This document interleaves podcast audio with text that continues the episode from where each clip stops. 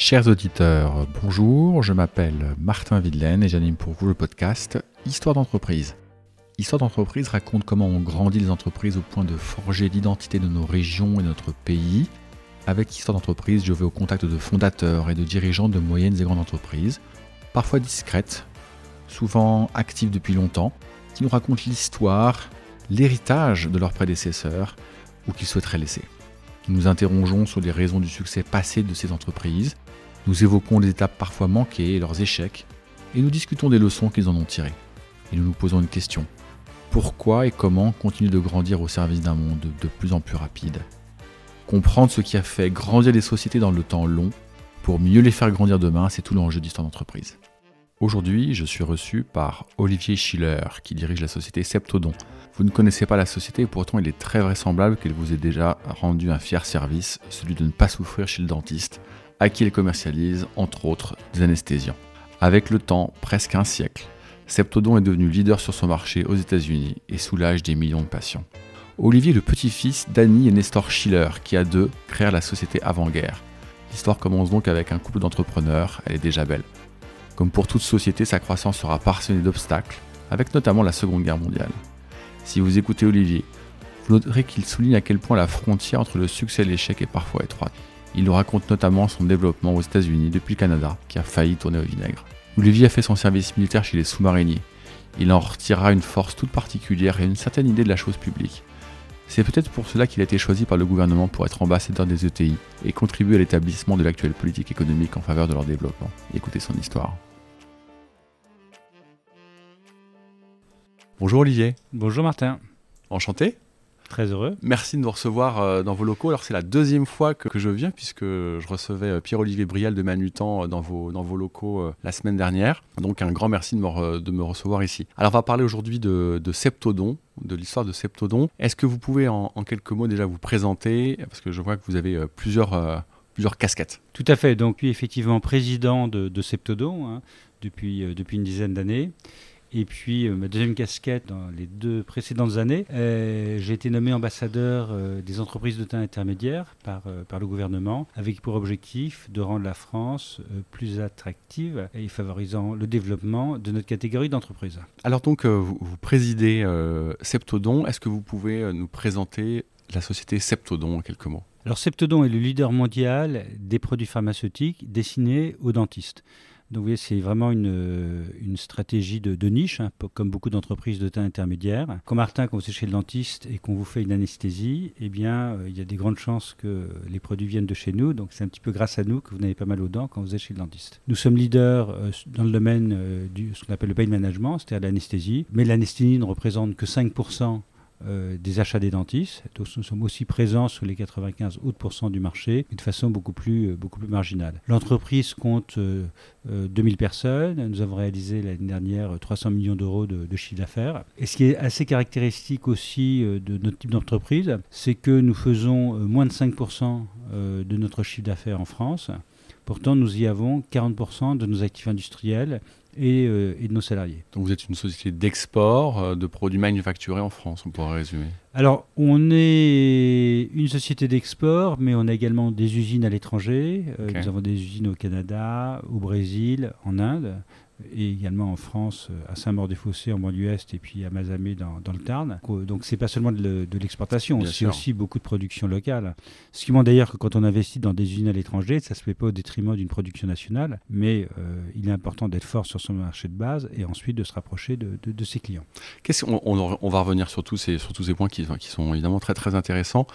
Qu'est-ce qui a fait que vous avez, vous avez choisi Septodon euh, il y a quelques années pour, pour rejoindre la société? C'est pas une évidence quand on vient euh, de, votre, parcours, vous avez été, euh, vous êtes diplômé d'ingénieur, vous avez, vous êtes diplômé d'un MBA de HSC. Qu'est-ce qui fait qu'on atterrit chez Septodon? C'est pas une évidence pour ceux qui nous écoutent. Oui, effectivement, moi j'ai beaucoup aimé ma carrière euh, pré-septodon, hein, euh, après, mon, après ce, service militaire et puis après cette école d'ingénieur. En fait, euh, je, travaillais comme, après mon MBA, donc je me suis orienté vers des fonctions financières hein, au sein d'une entreprise industrielle. en 95, le bras droit de mon père m'a appelé pour me dire, écoute Olivier, je vais partir à la retraite, hein, j'ai 65 ans, donc il faut que, ce serait bien que tu rejoignes, que tu rejoignes l'entreprise familiale, que tu aides ton père. Sachant que j'étais fils unique, Donc il n'y avait pas d'autres membres de la famille susceptibles de rejoindre l'entreprise. Donc c'est ce que j'ai fait. La petite histoire, c'est que le monsieur qui m'avait appelé, en fait, est resté encore une vingtaine d'années dans l'entreprise, jusqu'à 87 ans. Voilà, mais donc c'est vraiment, euh, voilà, c'est poussé par, euh, par, par ce, monsieur qui s'appelle David Alimi, et puis aussi par mon père que, que j'ai rejoint l'entreprise familiale. Ok, d'accord, très très clair. Alors, est-ce que vous pouvez nous, nous, nous raconter un petit peu l'histoire de, de Septodon? Depuis sa naissance, puisque c'est 1932 euh, la, la, genèse de Septodon, et puis les grandes étapes qui ont marqué le développement de cette société qui, a, qui aura bientôt 100 ans. Tout à fait, on va fêter cette année nos, nos 90 ans. Ouais. Donc si on revient un petit peu en arrière, en 1932, mes, mes grands-parents, euh, Annie et Nestor Schiller, euh, ont fondé euh, Septodon. Mon grand-père était un scientifique et a travaillé pour l'industrie pharmaceutique. Et il a identifié qu'il y avait un manque de, de, produits pour, pour l'industrie dentaire. Hein, donc c'est pour ça qu'il a décidé de se lancer donc sur ce, sur, sur ce, business en 1932. Ouais, ouais, L'entreprise s'est un petit peu s'est développée doucement hein, en partant non pas d'un garage mais d'un appartement situé 29 rue des Petites Écuries à Paris. Tout s'est arrêté pendant la, pendant la guerre. Donc ma famille a été conduite à, quitter la France. Ils sont revenus après la guerre. Et l'entreprise est, est, repartie, s'est développée jusqu'à euh, la fin des années 50, où mon grand-père Nestor Schiller est décédé.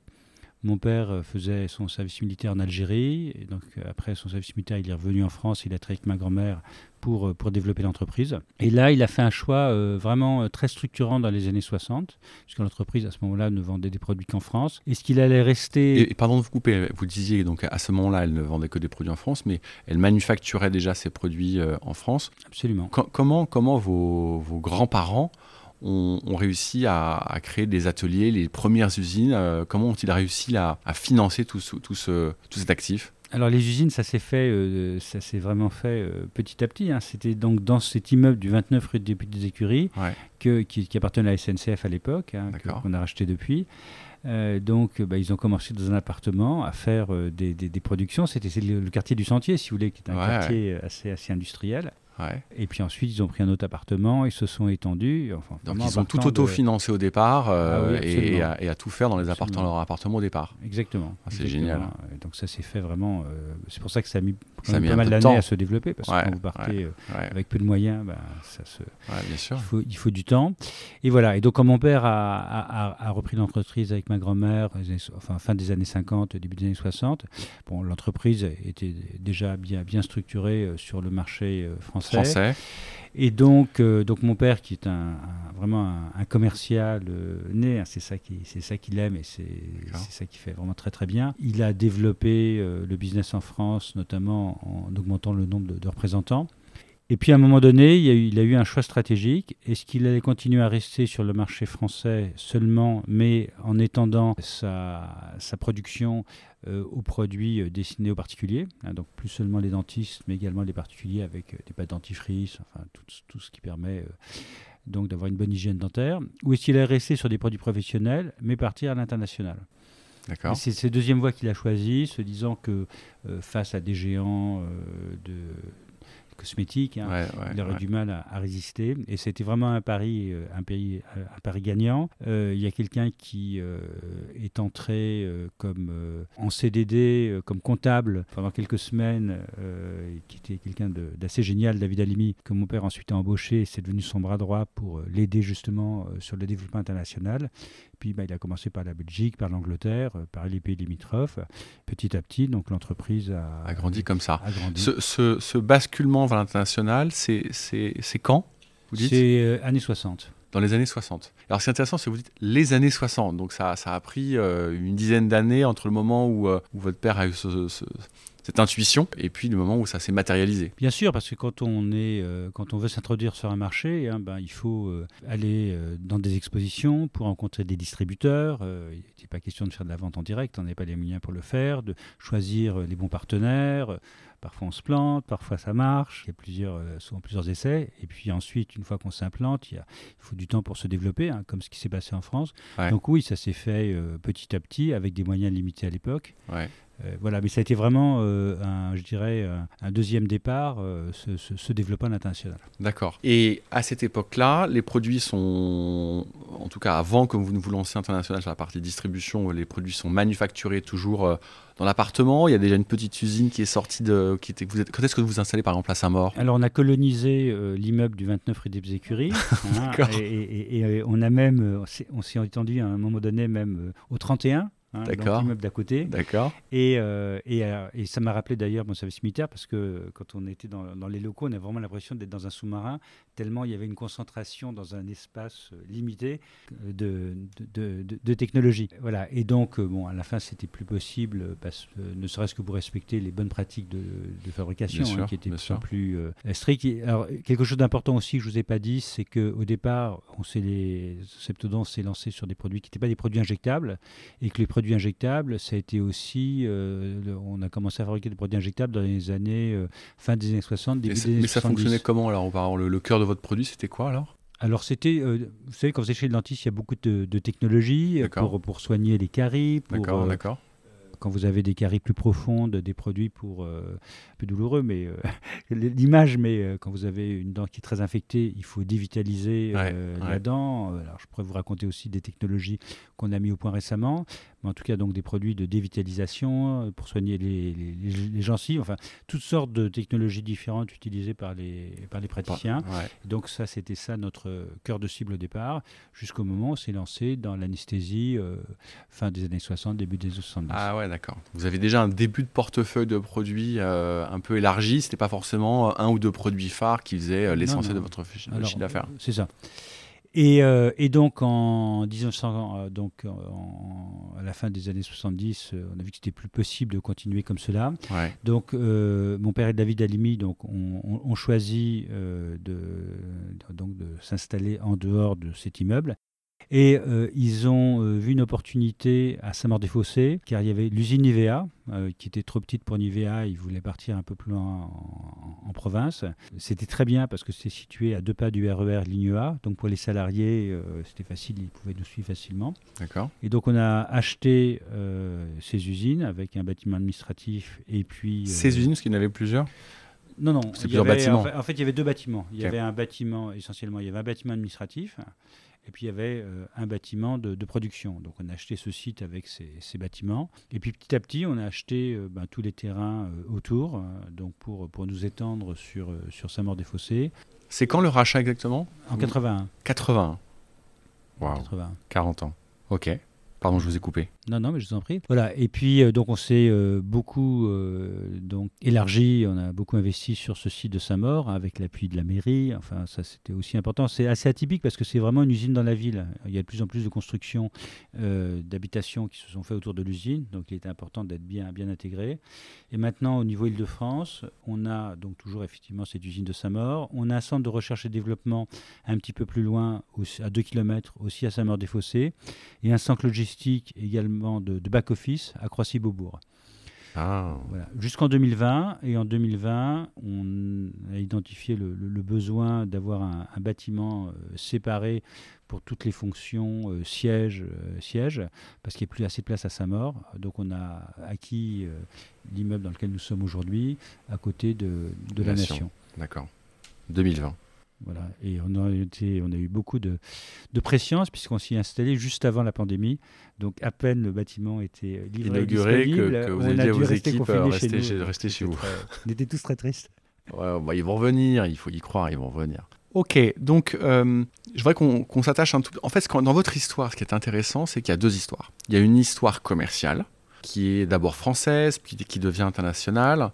Et puis il y a une histoire industrielle qui euh, se matérialise entre autres par euh, le, rachat des, bâtiments de en 1981. Quand est-ce que vous avez fait le choix de vous dire mais maintenant il nous faut des usines en dehors de France? Et puis j'aimerais bien qu'on explique aussi à nos auditeurs pourquoi c'était une nécessité de créer des sites de production en dehors de France et aussi pourquoi vous vous êtes dit mais c'est pas pour autant qu'on va quitter, euh, qu'on va fermer Saint-Maur et le centre de recherche. Écoutez, je, vais, pour illustrer votre, votre, question, pour répondre à votre question, je vais vous parler de nos expériences américaines. On a euh, eu plusieurs tentatives pour pénétrer le marché euh, américain, jusqu'au moment où on a trouvé le, bon partenaire, le bon distributeur. Donc on, s'est lancé aux États-Unis à la fin des années 80 et on a eu l'opportunité d'acquérir 50% d'une usine qui est, qui est située au Canada donc euh, en 90. Donc pendant 10 ans, entre 90 et 2000, on avait 50% de, de, cette usine. 50-50. 50, c'était Septodon, 50% c'était un, partenaire local, un, distributeur. Donc tout s'est bien passé. Tout se passait bien, même si c'est pas toujours évident de diriger une joint venture 50-50. J'avais un, j'avais un boss qui disait souvent les JV, c'est, c'est comme un mariage avec un contrat de durée déterminée. Donc, euh, je ne sais pas, ce que vous en pensez. Exactement, c'est exactement ce qui s'est passé. Ok, d'accord. Puisque en, en fait, l'entreprise n'était pas vraiment managée. Nous, on comptait sur notre partenaire. Voilà, c'est une société quand même qui est cotée euh, à New York, qui sont pas très loin de Toronto. Euh, vu de Paris, euh, New York, Toronto, c'est assez proche, donc on compte sur eux pour manager. Et eux qui ne connaissaient rien en manufacturing disaient bah, on compte sur Septodon, c'est vraiment les pros de la fabrication d'injectables, hein, puisque c'est une injectable. Et en fait, voilà, personne ne, dirigeait vraiment cette entreprise. Et euh, on a une euh, inspection de la Food and Drug Administration qui s'est très mal passée, que, donc en 99. et ça s'est mal passé parce qu'ils ont remis en cause la stérilité des produits. Normalement, pour contrôler la stérilité d'un produit, vous injectez euh, la solution sur une boîte de pétri et vous regardez si effectivement il y a des micro-organismes qui poussent et qui poussent pas. Et quand ça poussait pas, quand ça poussait, ben, on refaisait un autre prélèvement, et, si le deuxième prélèvement était bon, on dit, bon, c'est une erreur du prélèvement numéro 1. Nous, notre pratique à l'époque, hein, c'est que quand ça poussait, on faisait un deuxième test. Si le deuxième test était bon, on libérait le produit, alors qu'il faut montrer qu'il y avait un problème euh, de laboratoire euh, dans euh, le test numéro 1. Dans le test numéro 1. Donc voilà, donc ça s'est très mal passé. les équipes sur place, en plus, au lieu de dire aux inspecteurs de la FDA, oui, oui effectivement, nous comprenons qu'on doit adapter nos pratiques. Ils ont eu la posture inverse. Ils ont eu la posture inverse. Bon, finalement, décision la FDA décide d'interdire l'entrée des produits fabriqués au Canada sur le territoire américain. Ils disent ben, soit c'est vous qui faites le recall, soit c'est nous qui le, qui le, faisons. Donc vous choisissez. Donc on a fait ce, recall. Et euh, recall pour nos auditeurs C'est pardon, c'est un rappel des produits. Rappel sur le des produits. Ok, ouais. Euh, et, voilà, donc grande situation de crise. Euh, la société était en quasi faillite. Et à ce moment-là, j'ai pu discuter. quand vous dites la société, le groupe ou la société américaine Non, la joint venture. Ah et à ce moment-là, euh, j'ai eu l'opportunité de discuter avec notre partenaire américain pour dire bon, écoute, joint venture comme ça, 50-50, ça fonctionne mal. Et on, et on, a pu racheter les 50% qui nous manquaient pour avoir 100%. Euh, sachant que comme on n'avait pas d'argent, eh ben, on a pu financer l'opération en, donnant des produits gratuits euh, pendant euh, X années pour payer cette acquisition. Ah ok, d'accord. Donc c'était un... Vous avez financé par la, par la vente de produits à, à, votre ancien partenaire. C'est ça. Waouh, ok. Voilà. Et, alors, on était voir la FDA, on a dit écoutez, vous avez entièrement raison. Euh, on reprend zéro. on reprend zéro. Euh, on a changé le management. Il y avait des technologies qu'on utilisait en France, puisque les, produits étaient livrés soit de France, soit du Canada. On va implémenter ces technologies euh, en Amérique du Nord. Et, ça s'est donc ça s'est ça s'est ça, s'est bien passé. On a fait des investissements et ils ont repris confiance. On a lancé un nouveau produit à ce moment-là euh, un nouvel anesthésique, alors un, nouveau pour le marché américain, puisque c'est un produit qui existait depuis les années 70 euh, en Allemagne. Mais on était toujours avec une vieille usine. une vieille usine. Une vieille usine canadienne. Canadienne. Voilà. Et donc il fallait réaliser des, investissements euh, importants. Alors pardon de vous couper Olivier, parce qu'on va revenir là-dessus, hein, mais je reviens à ma, question initiale parce que c'est vraiment hyper important pour nos auditeurs et puis pour, pour anticiper la suite de la conversation. Qu'est-ce qui a fait que pour pénétrer le marché américain, vous vous êtes dit, il nous faut de toute façon une usine, soit américaine, soit canadienne, soit mexicaine, que sais-je, mais on ne va pas utiliser nos capacités de production en France alors la réponse est la suivante. On, a continué à utiliser nos capacités de production en France. Mais quand on vendait de France vers les États-Unis, les prix étaient extrêmement bas et en fait, il n'y avait, y avait aucune rentabilité. Donc le seul la seule façon d'atteindre une rentabilité, c'était euh, d'atteindre une taille critique qui nous permettait d'avoir une, présence sur le marché suffisamment importante pour pouvoir euh, euh, avoir des prix de, vente qui soient compatibles avec nos prix de revient. C'est ça qui nous a poussé à nous rapprocher de, ce partenaire. Et voyez au Brésil par exemple, là je, saute de, 20 ans. Hein. Euh, au Brésil, pendant des années, on a essayé de vendre de France vers le Brésil. Or, tout est fait au Brésil pour que si vous ne fabriquez pas sur place, euh, ben, ça soit compliqué. c'est quasiment impossible. Hein. Le Brésil fait partie de l'OMC, enfin, je pense que les, règles ne sont pas du tout symétriques. Hein. On accueille à, les bras ouverts en Europe tous les produits made in Brésil. Par contre, l'inverse n'est pas vrai. Et c'est seulement quand on a pu euh, euh, une usine on locale. A racheté, on a racheté deux, usines sur place, hein. et c'est seulement à partir de ce moment-là où, euh, avec la compétence des acteurs locaux, puisqu'on a vraiment des, salariés brésiliens qui sont, qui, sont, qui sont vraiment top, et aussi le support des fonctions corporate, mais une production faite au Brésil, ben là effectivement il y a aucune euh, limite à ce que vous pouvez faire sur le marché brésilien et sur le marché du, Mercosur. Bon, on y reviendra parce que c'est des sujets éminemment importants. Mais ce que j'entends, c'est que, en tout cas pour ces implantations, qu'elles soient américaines ou qu'elles soient brésiliennes, il, a fallu des actifs de production, soit, sur le, soit, dans le pays, soit, soit à côté. En fait, euh, une chose que je vous ai pas dit, c'est que je suis aussi conseiller du commerce extérieur. Et, en fait, on, voit, euh, on, voit bien dans la stratégie d'internationalisation des entreprises euh, différentes étapes. Hein. Première étape, c'est vous vendez euh, en France. Ensuite, vous voulez aller à l'étranger, donc vous choisissez sur un marché un partenaire. Hein. C'est bien de le faire avec un partenaire. Euh, et puis euh, ensuite, le, business, le développement, à un moment donné, il peut être intéressant de créer sa propre filiale commerciale, hein, de façon à être vraiment maître de son destin. Puis l'étape ultime, c'est euh, de produire sur place. Alors sur place, c'est pas dans chaque pays, quoi. bien sûr. Mais Mercosur pour au Brésil pour le Mercosur, Canada pour pour l'Amérique du, Nord, etc. Donc c'est ça la stratégie de, de globalisation.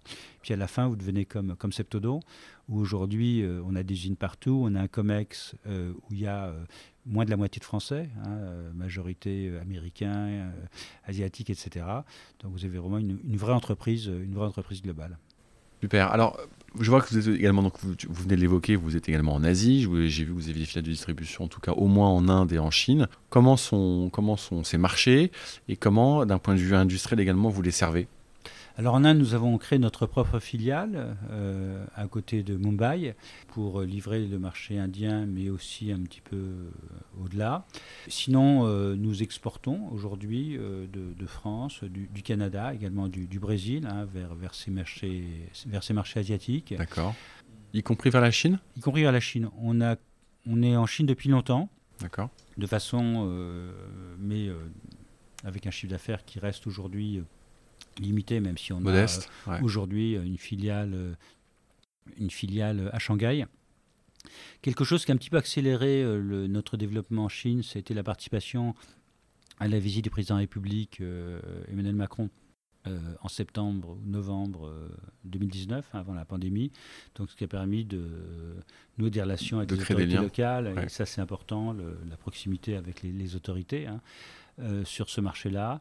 Voilà. Et on ne s'interdit pas, évidemment, un jour, euh, si le volume est suffisant, euh, de, de, produire, de produire sur place. Et pour l'instant, ce n'est pas le cas. Bah, la sagesse, c'est d'abord de consulter le marché. Une fois que le marché est là, vous, construisez votre usine. Si, vous, construisez votre usine, vous dites maintenant comment est-ce que je vais vendre. Qu'est-ce que je les produits là-bas Ça va pas durer très, très longtemps. ok, ok. Donc on comprend que dans votre, en tout cas dans votre métier, vous avez euh, diversifié vos actifs de production, vous avez gardé ceux qui sont en France, et puis vous en avez développé euh, dans d'autres plateformes géographiques. Mais si vous m'autorisez, j'aimerais bien juste poursuivre quelques instants bien sûr, notre aventure américaine. Parce que ça montre en fait que la frontière entre le succès et l'échec est, assez ténue. Et, comme je vous le disais, donc, on, dans début des années, début des années 2000, hein, euh, nous étions à la tête d'une société, 100% à nous, avec une vieille usine. Et euh, il fallait faire des gros investissements pour moderniser l'outil de production, mais on n'avait pas le volume nécessaire.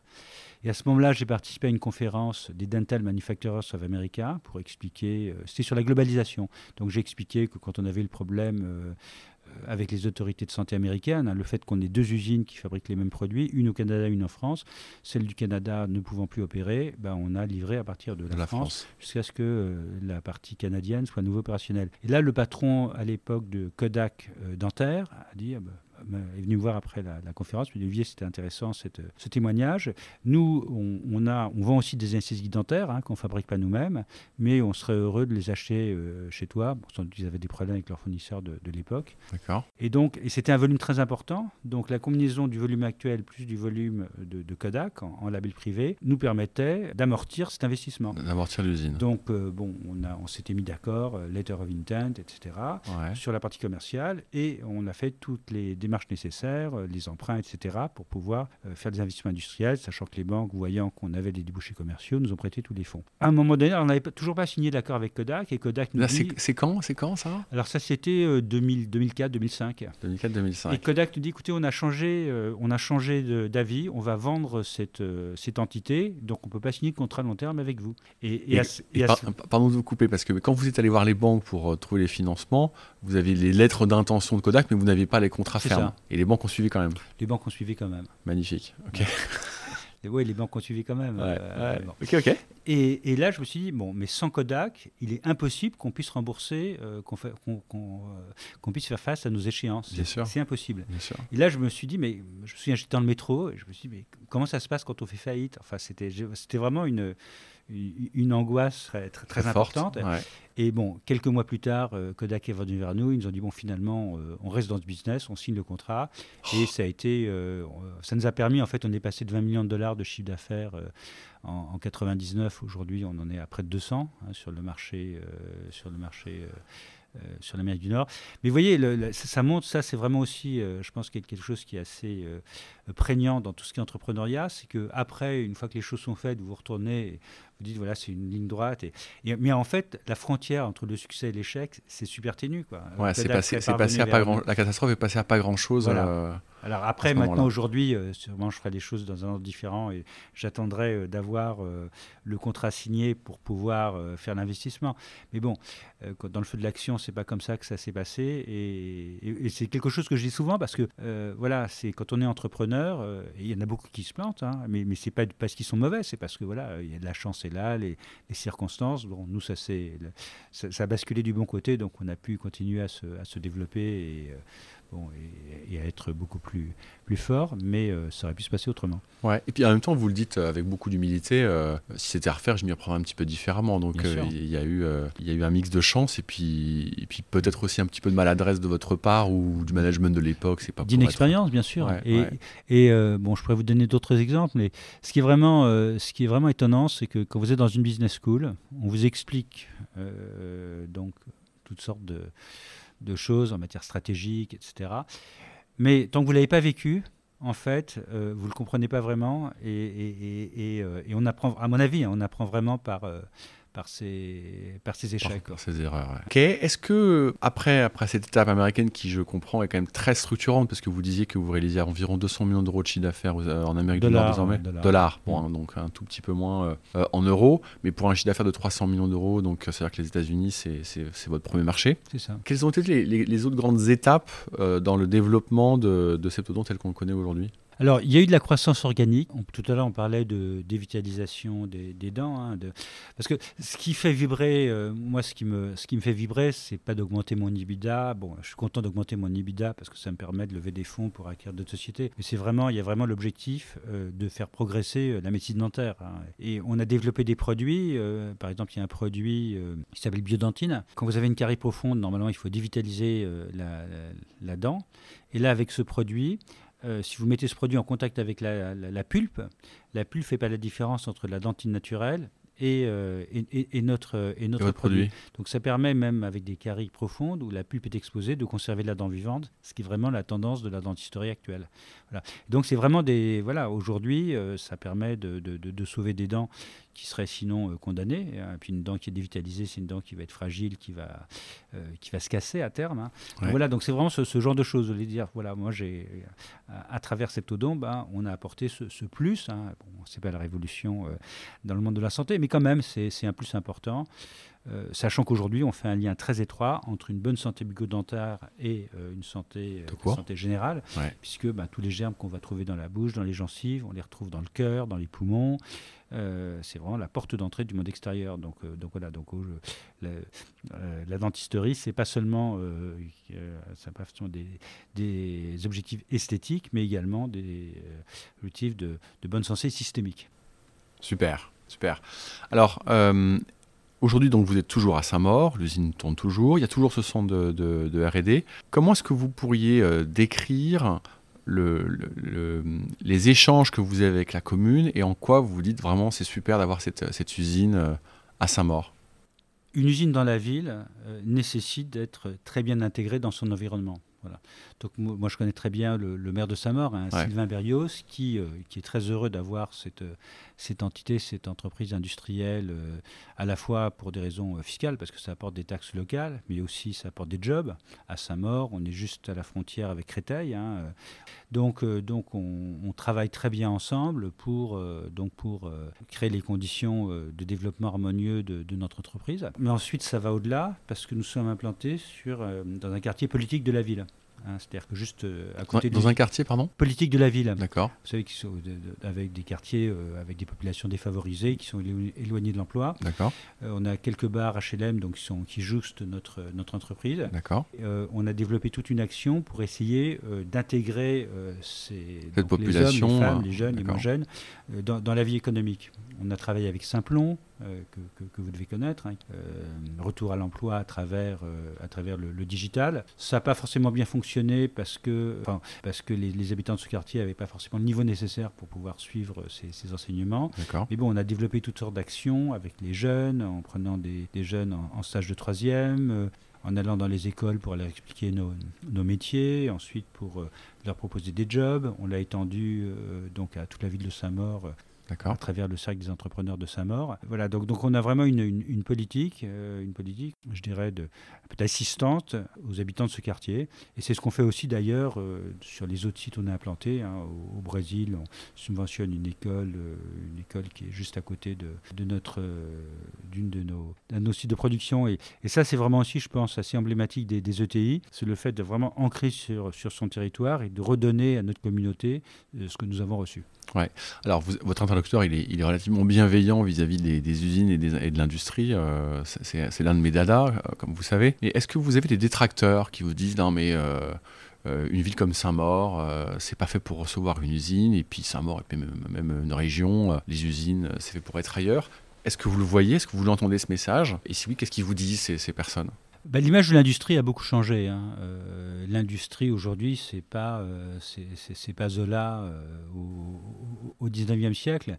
Et de façon générale, la population française est beaucoup plus pro-industrie qu'elle était dans le passé. Voilà. Alors ça ne veut pas dire que euh, si vous produisez dans la ville, hein, comme ce que nous faisons, ou même en périphérie de la ville, bon, il n'y a pas des contraintes à, respecter, de, de, bruit, de, voilà, donc on, de flux, je, pense je, pense aux camions, je pense aux livraisons. Ouais, euh, mais bon, euh, l'endroit où on est, on est juste au bord de la Marne, donc c'est quand même, il y a quand même des facilités pour logistique, hein, logistique, mais, mais ça passe par un dialogue très étroit, non seulement avec la municipalité, mais également, également avec, avec, avec, les, avec les populations. Et vous avez le sentiment que c'est que c'est aujourd'hui globalement bien reçu, bien perçu par la population, même s'il y a toujours. Euh, oui, globalement, euh, globalement, je pense que les, les Saint-Mauriens sont euh, heureux d'avoir une entreprise comme Septodon sur, sur, sur leur territoire. Et, au-delà de Saint-Maur, si vous voulez, au niveau de la région, la région Île-de-France, je travaille beaucoup avec Alexandra, Alexandra Dublanche, qui est la vice-présidente de la région chargée de développement économique.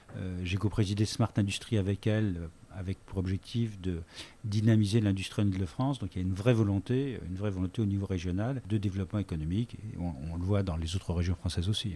Bon, c'est super. On a, on a parlé de, de, votre famille, qui, qui, est donc évidemment l'origine de Septodon, euh, de vous-même un petit peu. Est-ce qu'il y a d'autres euh, hommes et femmes où vous avez le sentiment, on a parlé aussi de, de David, qui a été mm. évidemment un homme clé dans le développement de la structure. Est-ce que vous avez le sentiment que, euh, au-delà du travail quotidien de tout le monde dans votre société, évidemment, il y a eu d'autres hommes, d'autres femmes qui ont été vraiment clés dans le développement de Septodon et que Septodon ne serait pas comme il l'est aujourd'hui sans, sans, ces personnes Alors je pense qu'il ne faut pas sous-estimer euh, le travail quotidien des, des équipes. Hein. Là, on l'a vu pendant le Covid, euh, tout le monde s'est mobilisé à 100% malgré les situations très difficiles, hein, y compris des salariés qui sont venus sur les sites de production des moments où euh, on disait bah, il faut être fou pour sortir de chez soi parce qu'on ne connaissait pas bien le vaccin. Quoi. Donc les gens ont continué à venir et ils se sont mobilisés d'une façon remarquable. Hein. Euh, donc c'est vraiment un succès des, équipes. Et une entreprise, c'est comme une chaîne. Hein.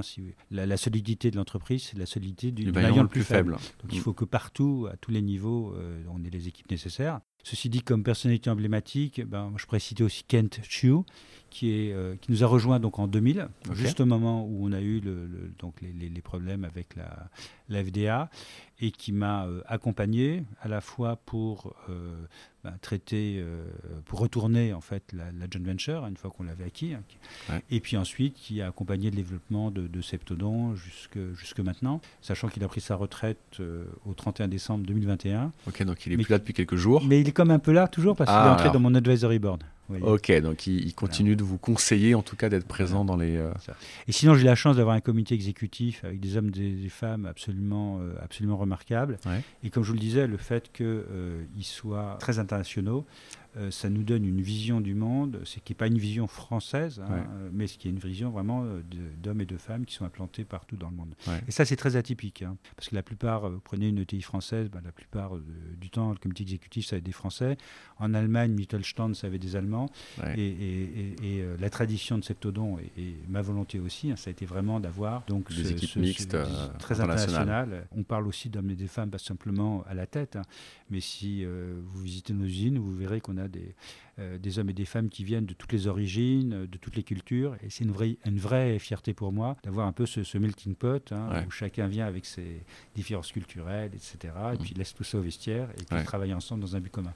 Et puis on, parlait des hommes et des femmes. Le milieu industriel, ça a été historiquement plutôt un milieu masculin. Ça l'est encore beaucoup, très, très largement. Est-ce que, vous, est que vous avez le sentiment que c'est aussi c'est un petit peu en train de changer dans l'image des femmes et que euh, vous accueillez de plus en plus de femmes ou pas? Nous, effectivement, on a cette volonté d'égalité homme-femme. Hein. Euh, on est à 95 à l'indice Pénico hein, euh, d'égalité homme-femme.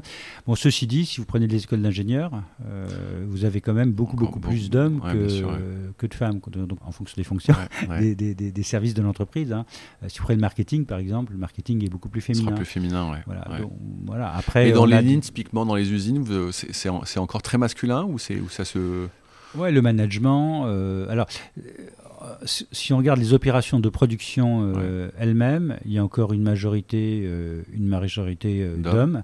Par contre, les services qualité, là c'est plus, plus féminin, parce que vous avez beaucoup de pharmaciens, et autant les écoles d'ingénieurs, c'est des écoles qui sont, où il y a beaucoup d'hommes, autant chez les pharmaciens, il y, a, il y, a, plus de femmes, donc il y a plus de, plus de, plus de diversité.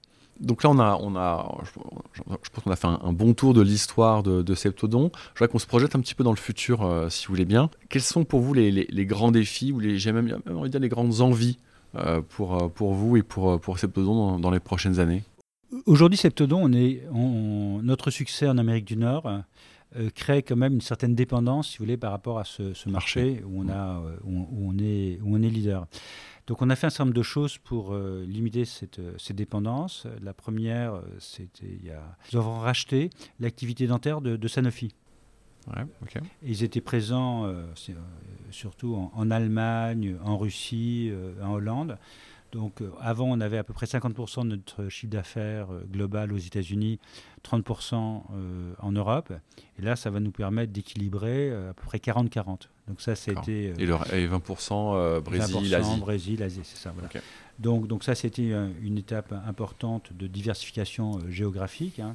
On a des ambitions aussi importantes pour la Chine un portefeuille euh, d'autorisation de mise sur le marché qui sont en train d'être vus par euh, les autorités chinoises et on espère pouvoir euh, lancer un certain nombre de produits cette année avec notre, notre partenaire, local, local, Je veux dire, on est les, entre guillemets, les, les, les, rois du monde dentaire dans 5%, sur 5% du, du, marché. Et les 95% hein, où et les 95% on est marginaux. Donc ce qu'on veut, c'est continuer à, à, investir, à innover pour devenir, être plus fort sur, sur, sur ces marchés-là. Alors on ne veut pas aller sur le marché des, composites. Hein, qui, composites, c'est quand vous avez une, une carie, on vous met euh, un matériau, on ne voit pas où la danse s'arrête, où le matériau euh, commence, c'est vraiment euh, magnifique. Mais c'est des grosses sociétés comme 3M, comme, comme Danceply, qui sont présentes sur ces marchés. Il faut des moyens marketing considérables. nous, on préfère des produits plus technologiques. Hein. Biodentine, vous en ai parlé, des produits qui sont un petit peu plus proches du médicament. Et alors, notre troisième voie de, développement, c'est d'utiliser nos compétences dans le domaine de l'injectable pour offrir nos services à d'autres. Et là, on a conclu l'année dernière un partenariat avec le gouvernement canadien euh, qui nous a donné des subventions euh, significatives pour qu'on développe notre site de Toronto afin de pouvoir remplir le vaccin contre le Covid. Euh, ou, mais avec ça, à partir du moment où vous savez, vous avez le savoir-faire pour remplir euh, des, flacons, euh, des seringues, etc. Vous pouvez mettre de l'insuline, des produits d'oncologie. Donc on veut utiliser notre savoir-faire industriel pour proposer nos services à des tiers, des grands groupes, des start-up qui n'ont pas euh, ou qui souhaitent sous-traiter leurs leur, moyens de production. Magnifique. Ok. Je pense, s'agissant de, de, de Septodon, donc on a dit développement euh, géographique ou rééquilibrage géographique, nouveaux produits, puis euh, mise à disposition de capacités de manufacturing. Est-ce que je résume bien euh, les trois grands défis, envies, stratégies, initiatives, je ne sais pas comment il faut, le dire, pour les prochaines années? Oui, en fait, si vous, si, vous, avez une matrice de dimensions, produits existants, produits nouveaux, marché existant, marché nouveau, donc bah, les deux voies de, diversification, hein, sur mon marché que je connais bien, je me lance euh, avec d'autres produits, ou alors sur des produits, des technologies que je connais bien, je me lance sur d'autres marchés. Donc c'est ce que nous sommes en train de faire effectivement euh, au Canada. Super. Je voudrais qu'on quitte maintenant un petit peu Septodon et qu'on parle euh, par extension des, ETI e en France. Vous avez des responsabilités au sein du, du METI. Vous avez participé largement à Stratégie Nation ETI. Est-ce que vous pouvez nous en dire quelques mots ce que c'est que Stratégie Nation ETI Alors ça a commencé en, en 2019 où euh, bon, on était euh, satisfait euh, des mesures gouvernementales. Un de nos, nos adhérents avait participé à la campagne du, président. Macron. Et donc, on a eu l'opportunité de rencontrer un conseiller du, du, président qui nous a reçus et qui nous a dit bon, quelles sont vos revendications? Il a ouvert un cahier, il s'apprête à noter. On lui dit Ah non, non, non, on n'a pas de revendication spécifique. Nous, on est euh, heureux des mesures qui ont été prises. Euh, la suppression de l'ISF qui crée des situations difficiles entre les membres de la famille qui étaient présents dans l'entreprise et ceux qui n'étaient pas présents. La flat tax hein, qui permettait de remonter euh, plus facilement des dividendes pour payer notamment les droits de, transmission. Les lois travail. Donc, on, souhaite, on, voulait vous le dire. Et puis, si vous avez besoin de, nous pour vous aider, on est à, votre disposition.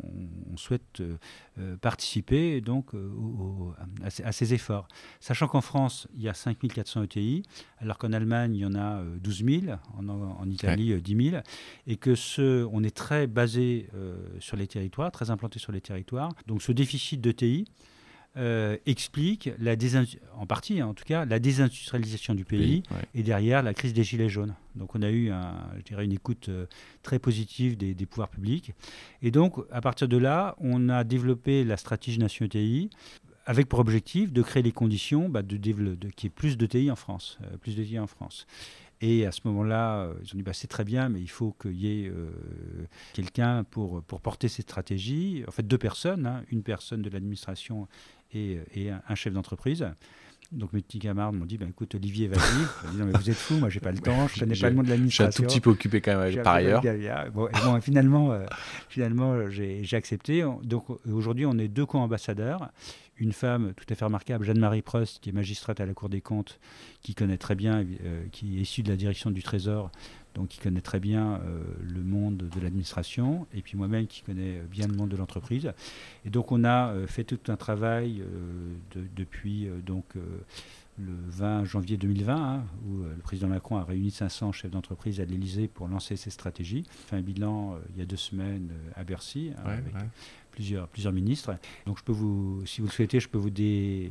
Ouais, je veux bien, je veux bien que vous racontiez bah, le bilan au bout, de, au bout de deux ans, ce serait, Alors, déjà La première des choses, euh, ça a été euh, de structurer ce monde des ETI sur le modèle de ce qui se passe en Allemagne, hein, euh, où vous avez des régions qui sont puissantes et un Mittelstand qui travaille de façon étroite avec, avec les régions. On a pris pour modèle ce qui se passe en Nouvelle-Aquitaine, vous avez le club Nouvelle-Aquitaine qui est dirigé par Marc Prikatsky, patron de Seva Santé Animal et qui est très proche d'Alain Rousset, euh, le président de la région. C'est vraiment, on a vu que c'était un modèle qui fonctionnait très bien. Et euh, on a créé des clubs ETI dans 11 régions sur 13, donc pratiquement toutes les régions françaises en Ile-de-France, hein, avec euh, Pierre-Olivier Brial, que, vous avez vu, euh, vu la semaine dernière. voilà, que vous avez vu récemment, hein, qui est le président du club ETI Ile-de-France. On a créé aussi un club dans le Grand Est, Pays de Loire, Centre-Val de Loire, Normandie, enfin partout en France, et euh, ceux qui ne sont pas encore créés. et ce que me disait Pierre-Olivier, c'est que vous, vous, co-construisez ces clubs avec les régions. Alors on co-construit avec les régions, et ça c'est quelque chose, je dirais, d'assez nouveau d'assez nouveau. Les relations entre les entreprises, notamment les ETI, et les régions à travers ces, clubs ETI qui sont euh, une émanation du métier et des régions. Hein. Mmh. Ça, fonctionne si mmh. les deux entités travaillent ensemble. Euh, ça, c'est assez nouveau et on a vu la puissance du dispositif à, l'occasion de la pandémie, hein, où à la fois de façon très opérationnelle, on a pu travailler avec eux sur bah, la continuité de l'activité. Et puis quand ils ont, mis quand ils ont développé des plans de, relance, hein, euh, ils l'ont fait avec nous, avec des dispositifs qui étaient parfaitement adaptés à nos besoins, ce qui n'était pas toujours le cas dans, le passé. Et ce rapprochement se fait aussi avec l'État. Donc avec Agnès Pannier-Runacher, on a entamé un tour de France euh, des, des régions. Et là aussi, l'objectif, c'était de faire un espèce de choc culturel où euh, ben, il y avait les directeurs des administrations euh, de, l'État en région, hein, euh, l'ADREAL, DGFIP, DRET, etc. Enfin, toutes les, excusez-moi, tous ces acronymes, hein, mais donc l'environnement, le, travail, les finances publiques. L'État. L'État. Et, et, la ministre disant au directeur, donnez vos numéros de portable aux chefs d'entreprise pour qu'ils vous connaissent, pour qu'ils puissent vous appeler s'ils ont des questions. Vraiment pour passer d'une logique de contrôleur contrôlé à une vraie logique de, partenariat, de co-construction. Donc ça, c'était quelque chose de, nouveau. Euh, on a aussi travaillé beaucoup sur la transmission des entreprises. Il y a eu la loi Pacte qui rendait plus facile euh, la transmission des entreprises, mais il fallait ensuite le traduire en langage administratif. Donc c'était euh, un travail important. On a travaillé aussi sur, sur l'engagement. L'engagement est vraiment dans, le gène, dans les gènes des, des ETI. Et avec Sophie Cluzel, hein, la secrétaire d'État au, handicap, on a développé un guide de, de bonnes pratiques euh, en disant voilà, euh, chef d'entreprise, DRH, on a envie, de, on souhaite qu'il y ait plus de, salariés, de salariés handicapés dans l'entreprise, mais on ne sait pas comment faire. Euh, on a fait un, guide des bonnes pratiques qui n'a jamais été fait, ni par les grandes entreprises, ni par les, ni, par les PME, quelque chose d'unique qu'on a développé. Ça, c'est pour l'inclusion des personnes handicapées. Voilà, et, et, donc on va maintenant, à travers les clubs ETI et les AGFIB, donc l'administration du, secrétariat d'État aux handicapés, hein, justement faire tout un travail pour rapprocher, euh, pour aider les entreprises à euh, euh, donc développer le nombre de salariés handicapés. Donc vous voyez, il y, a, cet aspect aussi engagement qui est, fondamental. Donc, si vous voulez, après, deux ans, bah, le bilan il est très positif, hein, puisque maintenant les ETI sont beaucoup plus au devant de la scène. On a créé ces clubs ETI. Euh, on a pu euh, vraiment accompagner donc à la fois le plan d'urgence hein, euh, en, mars, 2020 et ensuite le, plan de relance. On a aussi, je pense, contribué à la baisse des taxes de production parce qu'on a dit combien l'écart qu'il y avait entre en Allemagne, notamment la France, l'Allemagne et les EPI, c'était compliqué. Et donc il y a eu une baisse sur 35 milliards d'écart entre la France. Milliards à peu près. On a eu 10 milliards, donc déjà c'est une partie du chemin. Enfin voilà. Donc euh, aujourd'hui, en ce moment, euh, donc Tous France donc met en avant euh, le fait que la France est devenue beaucoup plus euh, accueillante euh, au niveau des entreprises étrangères, mais c'est vrai aussi pour les entreprises françaises. Aujourd'hui, il y a un environnement qui est euh, plus favorable, mais il reste encore un, long chemin à parcourir. J'étais dans le centre Val-de-Loire et il y avait un chef d'entreprise qui a dit J'ai mis trois ans pour avoir mon permis de construire. Trois ans. Hein, parce que le dossier passait de l'Adréal au service de, de l'archéologie. Donc il y, a, il y, a, encore une, une part des, des, des, des taxes sur, euh, sur les salaires, les euh, charges sociales, taxes de production, mais aussi une complexité administrative qui reste encore très, très lourde. Hein. Donc, ce qui a été fait euh, ces, cinq, ces cinq années et ces deux années de stratégie nationale TI, il est très important que ça se, que ça se poursuive de façon à ce que, voilà, que la France ait, ait, la place qui lui est due, hein, parce qu'on a des, un système éducatif formidable, hein, même si effectivement. Oula, il y a quand même. Ça, oui, mais bon, ça mérite débat. oui, ça mérite débat, mais on a quand même une structure d'université, de grandes écoles tout à fait. Mais il y a une structure en tout cas.